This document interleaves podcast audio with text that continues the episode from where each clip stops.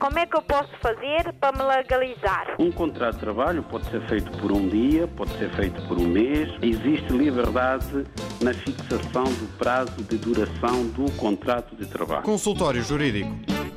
Vamos abordar hoje é o contrato de promessa de compra e venda que está previsto no Código Civil, eh, no artigo 410 e seguintes do Código Civil Português. Ora bem, o contrato, os contratos em geral, resultam da liberdade contratual que a lei estabelece para os sujeitos de direito, os sujeitos jurídicos, de acordo com o princípio da liberdade contratual, têm essa possibilidade, essa liberdade de estabelecer contratos vinculativos, vinculam as partes neles intervenientes e podem clausular dentro dos limites da lei de acordo com os seus interesses.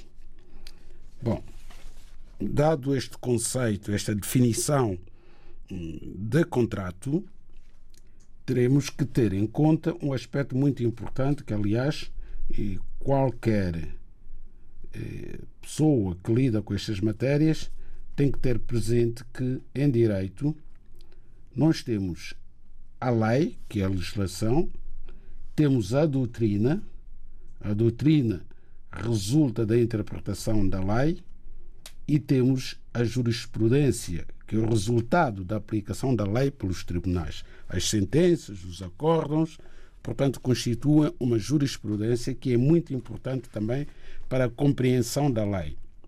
Não basta a doutrina, depois temos que ver como é que os tribunais aplicam a lei e, a partir daí, já podemos regular as nossas relações de acordo com a lei e também respaldando-nos na forma como a lei é aplicada em cada caso concreto pelos tribunais. Bom, aqui no que diz respeito ao contrato de promessa, a lei vem dizer que a convenção pela qual alguém se obriga a celebrar certo contrato são aplicáveis as disposições relativas ao contrato prometido, excetuando as relativas à forma e as que, por sua razão de ser, não se devam considerar extensivas ao contrato promessa. Ou seja, a lei o que pretende dizer é que a lei não pode dar definições, mas resulta do clausulado da lei que o contrato promessa é a convenção pela qual uma ou ambas as partes se obrigam, dentro de certo prazo, isto é muito importante, o contrato promessa tem que ter um prazo para a celebração do contrato prometido. Portanto, o contrato promessa seria uma espécie de pré-contrato, aquele contrato que antecede o contrato definitivo. E o contrato definitivo é o que irá permitir portanto, que as partes adquiram os seus direitos, portanto, as, as prestações que estão prometidas no contrato promessa realizar-se-ão no futuro através do contrato prometido. E no caso de compra e venda de imóveis, não é obrigatório existir um contrato promessa de compra e venda, mas é prática corrente, sobretudo em Portugal, que se celebre este contrato promessa antes do contrato prometido, esse sim que tem que ser eh, feito tem, através de uma escritura pública. É obrigatório, não se pode, digamos assim, alienar imóveis em Portugal, não se pode vender o imóvel ou comprar o imóvel sem ser através de escritura pública.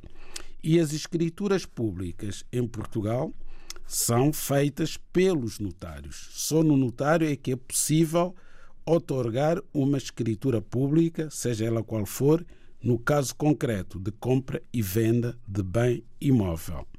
Então, voltando ao contrato de promessa, vamos tentar fixar aqui alguns aspectos muito importantes no contrato de promessa.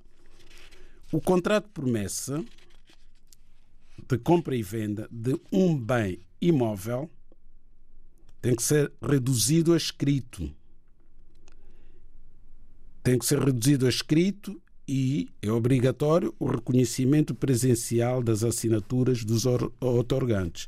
Portanto, as assinaturas terão que ser reconhecidas no notário, para que no futuro não haja litígio entre as partes. É sempre importante, antes das pessoas assinarem um contrato de promessa, ler o contrato de promessa, tentar perceber o que é que está lá escrito e, de preferência, consultar um advogado, porque há vinculações que depois podem ter consequências muito desagradáveis para as partes. É o caso da entrega do sinal. O sinal, quando é entregue, é considerado eh, antecipação de pagamento do preço final.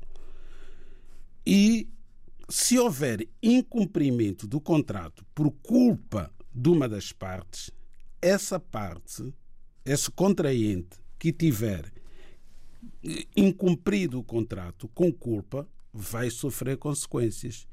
E havendo sinal, a consequência pode ir desde a perda do sinal, se quem incumprir o contrato promessa for o promitente comprador que adiantou o sinal, pode ir desde a perda do sinal até a restituição do sinal em dobro, se o incumpridor for o promitente vendedor que recebeu o sinal e que se recusa, por vezes, a celebrar o contrato definitivo, a fazer a escritura de compra e venda. Se se provar que incumpriu por culpa própria, então será condenado a devolver o sinal em dobro.